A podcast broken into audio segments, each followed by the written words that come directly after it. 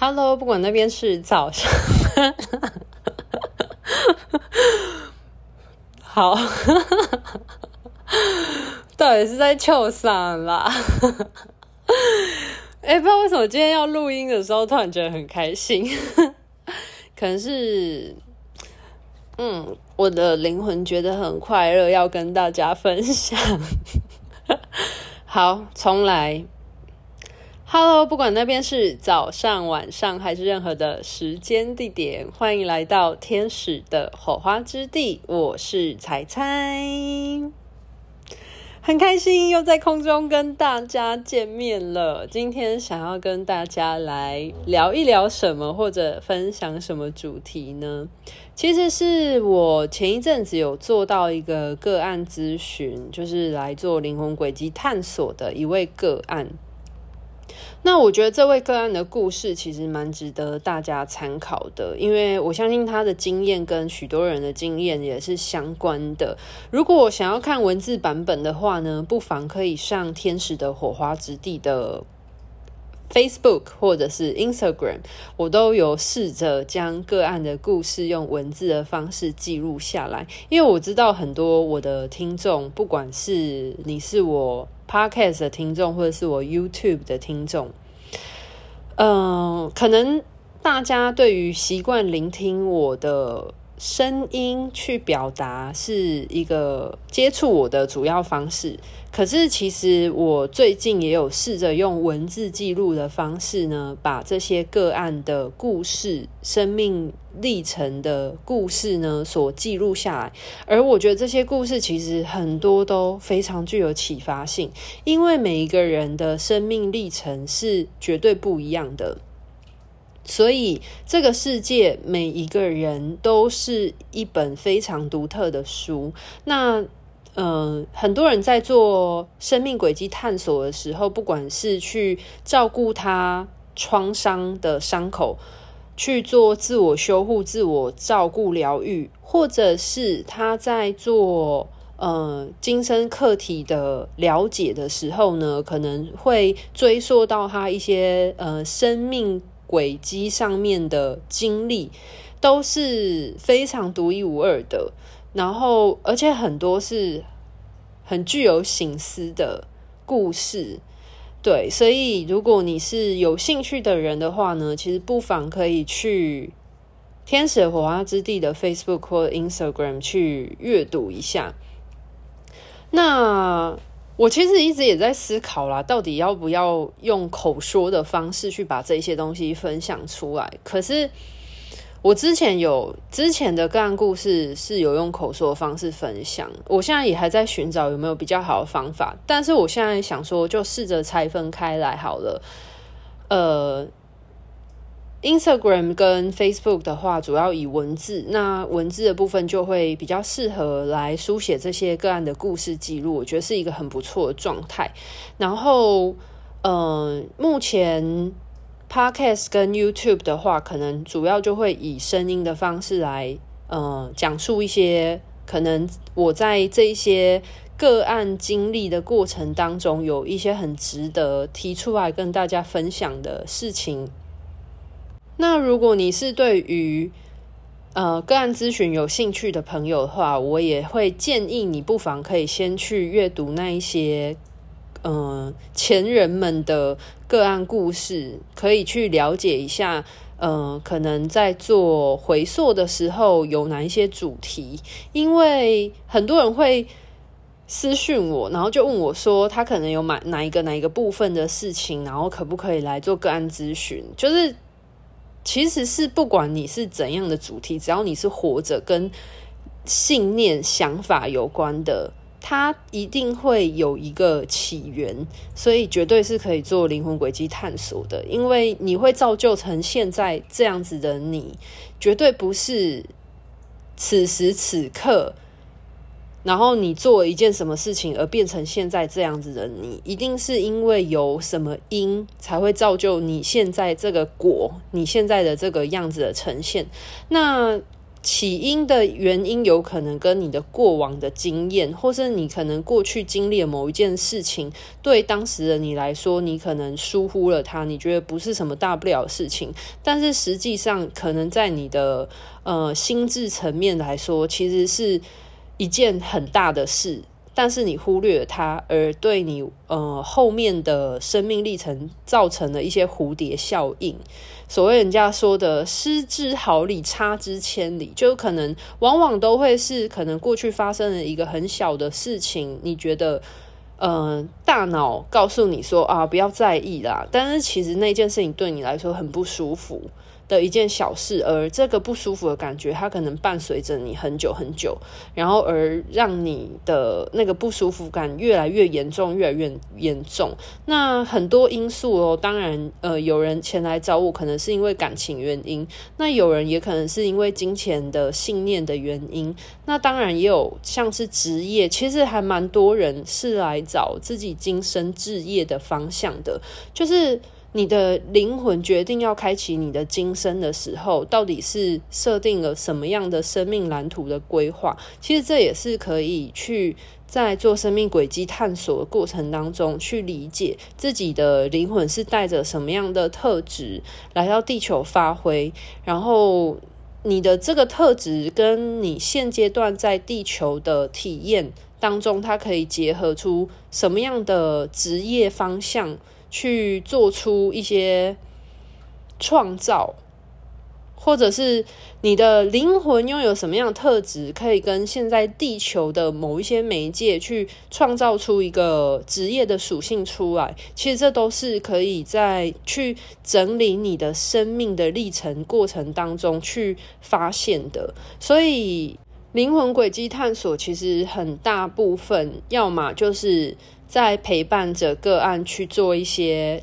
疗伤、创伤疗愈，不然就是个个案现在可能遇到了某一些他不解的信念，然后带着他去理解他这个信念的根源是什么，所以就是信念探索。然后有一种的话是他想要了解他生命的。呃，蓝图设计，又或者是他现在遇到某一些事情，可能或许跟他的过往经历有关。那这个过往经历不一定是跟他的现世，有可能呃，在回溯的过程当中会追溯到更久远以前，已经不是他今生肉体，可能是跟他的前世的经历有关的事情，这都是有可能的。所以，其实做灵魂轨迹探索。的过程其实就是一个生命的整合，而这个生命的整合已经是超脱了今生的生命整合范围，而是在你的这个意识、你的这个灵魂 soul s o u l，你的这个灵魂的本质所，就是我前面所讲的这个灵性、灵魂的本质的部分，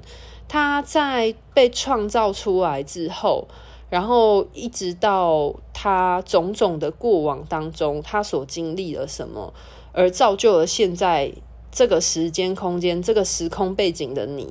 所以，为什么我会说自己是意识研究员的原因？因为我真的觉得。意识实在是太有趣了，灵魂实在是太奥妙，太这个宇宙太大了。然后，因为每一个人的灵魂其实都体验过，不管是在地球的非常多生生世世，又或者是不是在地球的体验，就是其实灵魂本来很多就来自于别的星球，不仅仅是在地球的范围之中。呃，举例来说，像我就遇过来自天界的。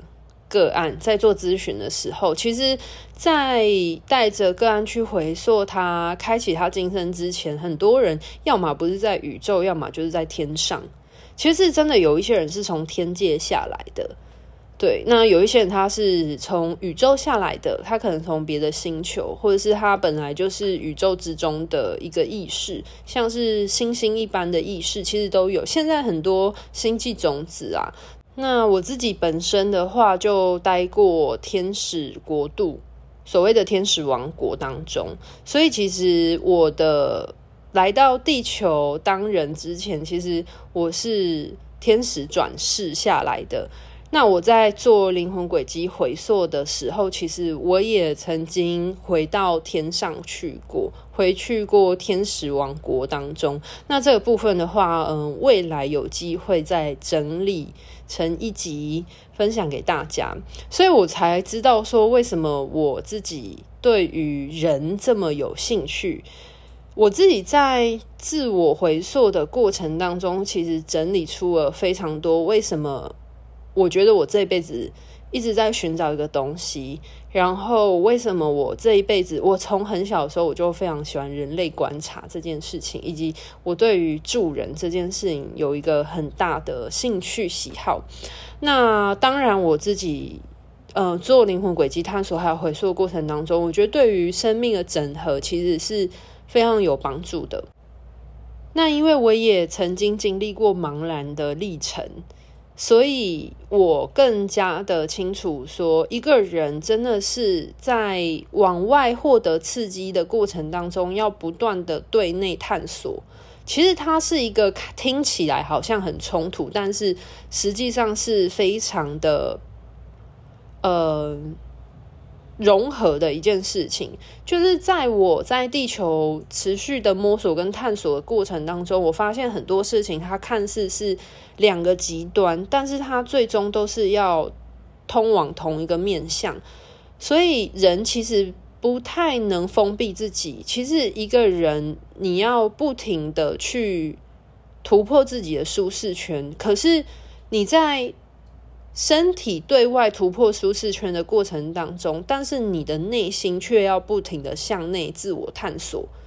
所以它是一个同步往外又往内，不停的往外扩张的同时，但是你的意识是不停的向内生根的，深深的往下就是去挖掘探索状态。那这样的状态会是什么样的情况？其实就会是属于说。很多时候，其实你是需要环境上的刺激，那这些刺激会带给你一些感受的东西。那感受的东西，你要对内去消化。所谓人家说的自省，或者是自我消化，呃，自我觉察，去了解这样子的环境上的刺激，对你这个生命的个体来说，它会造成什么样的影响？那它就会对于你。将自己的意识对内的探索挖掘得更深。那为什么要这么做的原因，是因为，嗯，一个人的灵魂，只有当对自己挖掘得更深、更了解自己的时候，你才会，嗯，你的生命的轮廓才会越来越明确。那很多人往往会迷失，或者是。会需要寻找自己的原因，很多时候是因为很多人向外探索了，可是他们却把自己的模样交托给外在世界的人去评断自己是一个什么样样子的人。所谓的活在别人嘴里或活在别人眼里，就是这样的情况。所以，其实我发现，嗯，向外的拓展很重要，可是向外拓展并不是为了把。你这个灵魂的存在的定义交托由别人来定义你是谁，而是你在向外拓展，你遇见了很多不同的人、不同的事、不同的物件、不同的环境的过程当中，你能不能在不同的事物当中呢去？增加刺激你自己的感受，可是这个感受你是需要对内消化的。那当你消化的越多的时候，其实你就会越来越知道自己是喜欢什么，不喜欢什么。你自己的这个性格，你的灵魂的样貌是什么样子？那当一个人对自己越来越了解的时候，他的灵魂的模样才会越来越精准。那越来越精准的时候，其实人就可以活出他自己的样貌，这是一件很重要的事情，所以我现在很常会提醒我的学生，提醒我的个案。那当然，大家谢谢大家成为我的听众，跟我在空中相会，所以我也必须要提醒我的听众们，就是活在自己，专注在自己身上是一件很重要的事情。但是，呃，专注在自己，并不是说把门关起来，把自己封闭起来的这种专注在自己。因为生命是一个流动，像活水一样的东西，所以你还是必须要有一些外界的刺激。所以为什么我才会说，呃，你必须要突破自己的舒适圈，你一直要去尝试或学习新的东西。你的生命，你的呃物质层面需要有一些新的刺激，它才会带动你在。身体嘛，身体物质层面有刺激，心的层面你会有不同的波动，感受性的波动，然后才会带动你的灵魂，灵魂层面去透过这样子的外在的刺激，内部的感受，去了解你的心智状态的变化。所以大家可以懂，就是虽然它看似是一个向外的拓展，可是它为什么它也是一个向内深。更深的加深的挖掘的过程，那很多人就是在这状态当中，就会很容易陷入可能只有外部的部分，或者是只有对内不停的向内，呃，就是 mental healing，但是没有在物质上面有拓展，就会失去平衡。就是我很常会提醒大家，其实生命它就是。呃，生命的演化，它其实就是一个平衡的过程。可是这个平衡，如果你特别着重于某一个地方的话，那它有可能会造就失衡这件事情。所以，为什么说同步是很重要的一件事？好，今天原本是想要来讲个案的故事所延伸出来的某一个想要跟大家讨论的部分，但没关系，今天就先讲到了说。为什么生命的同整、自我整合是很重要的一件事情？那当然，很多人来预约疗愈的过程，一定必须要先面临呃自我疗愈、自我修护这部分，是因为很多人的情绪是没有被良好抒发的。在我做了那么多个案服务的过程当中，我真的发现，就是最贴近灵魂的第一层就是情绪。诶，就是很多人对情绪、自己的情绪是搞不定的情况。那如果你对现阶段你的情绪都搞不定了，其实，在你的通常往往第一道课题，就是你必须要先去着手处理你的情绪发生了什么事。那很多人其实是有很多悲伤的情绪，或者是愤怒，或者是委屈、不平衡的情绪是没有被抒发、没有被看见、没有被接纳、被接受、被允许它出现在生命之中的。就是那些情绪被掩盖住的时候，其实它并不是真的消失了，而是它只是假装不见了。然后，而这些没有被释放的情绪，它就会造就，呃，很多的个案，它可能在生命的历程当中，其实它有很多不舒服的感觉是没有被释放，而造成它在往后的很多会像滚雪球一样，就是你的一个小情绪没有被释放之后，它会在你的。心情感受层面不停的发酵、扩张、膨胀下去，然后直到你真的有一天忍不住它爆炸了。可是当它爆炸的时候，你却不知道为什么会引起这样子的一个那么大的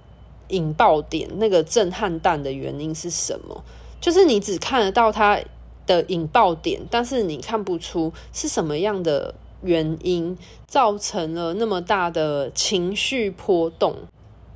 那我发现很多就是在生活中有过度压抑情绪的个案，通常往往来的时候，很多时候大家会急着想要去解决现况、生命现在遇到的问题，但是他可能有很多情绪方面的困扰是没有被处理的。那往往这种情况之下，就是在来预约做个案咨询的时候，很多时候反而他的灵魂意识会先把他现阶段最靠近他的最内圈的这些部分把它浮现出来，那往往就是要先去解决情绪层面。那其实解决情绪层面并没有大家呃，譬如说像个案所想的那么简单，因为很多人就会觉得说，哦，那我知道就好。可是知道跟你接受它、接纳它其实是两回事，所以就会变成说，有时候个案来的时候，会先需要花一些时间，先去陪他面对他现在怎么了，为什么他会有那么强的情绪。那他的这个情绪其实是会伴随着跟他的课题，他某一个很深层的，他很纠结的课题是相关的。不然，如果呃一个人不不纠结、不在乎某一件事情的话，是不会对他造成任何情绪的起伏波澜的。大家懂我的意思吗？就是你一定是因为你在乎这件事，或这件事情对你来说有某种程度上的意义。你才会那么在乎他，他才会对你起得了作用。我举例来说，假设今天你朋友讲了一句话，其实你没有很在乎，那可能过几天之后，你根本就忘记了你朋友当时说了什么。可是如果你朋友今天讲了一句话，然后他有戳中你某一些点的话，你就会觉得那一句话很刺耳。然后时间可能过了呃一个礼拜、一个月，甚至一年之后，你都还会记得他说过的那一句话。因为代表他那句话一定是戳到了你某一些你纠结、你在乎的事情，或你在乎的信念的东西。那很多时候，其实如果个案他是带着很多的情绪，没有被抒发、被面对、处理、接纳的情绪的话，很多时候其实必须要先陪伴着他去整理他的情绪。那在整理情绪的过程当中，其实就会慢慢浮现出为什么他。会有这样的情绪，他究竟在乎的是什么？这就会是他现阶段需要从情绪着手，然后先去面对的课题。所以，为什么我说情绪那么重要？情绪就是灵魂到底要跟你们说什么啊？可是很多人真的会忽略情绪这件事，欸，诶。好啦，那我今天先大概说一下这个部分，因为没有想到讲着讲着也是讲了，就是二十分钟。我尽量让我自己的频道抓大概在二十分钟左右的时间，那剩下部分我就留在下一集说喽。祝福大家都可以好好的去面对自己的情绪，好不好？大家不要再觉得情绪是不好的东西了哦。不管你现在过得开心、快乐、不开心，怎么样的，就是不要去定义那些负向情绪为负向的东西，好吗？其实，不管你是生气、难过、委屈，还是等等的，其实这些情绪它没有任何的对或错、好或坏，它就只是告诉你你怎么了。你发生了什么事情？你要留意什么？你现在的感受如何？他就只是要提醒这个。但是如果你一直去忽略他，或者是你一直去压抑他，或是呃明明你就很不舒服，但是你就装作啊算了没关系，就是你为了要维持一个好人或一个好好先生、好好好好太太、好好小姐、好好样貌的话，那。你就是在勉强自己，那勉强久了之后，你就会嘣，就会爆发。然后爆发的时候，如果你想要希望有人陪着你去了解自己怎么了，然后你可能来找我预约个案咨询。那呃，你想要面对的一些课题呢，就会需要先被延后哦。就先让大家知晓，如果你是带着一些情绪前来找我咨询的话，呃，大部分的时候，请大家要有一个心理准备，就是你可能先，呃，我会陪着你先去面对你现阶段的情绪课题发生了什么事情，对。但是大家也不要有太多自责的想法，因为其实面对自己的情绪感受，本来它就是一个练习，它其实是一件很健康的事情。试着去拥抱自己的情绪，试着去理解，试着去体谅，看见自己的情绪，其实是很重要的一个练习，一个学习。那当然，你也可以不用，就是找我咨询才可以做这件事情啊。其实每一个人都可以从此时此刻现在开始去照顾自己的情绪，去关心、关照。呃，检视自己的情绪状态发生了什么事，那这就是每个人去认识自己最重要的第一步的开始，好吗？好，那我今天的分享先到这边告一个段落喽，拜拜。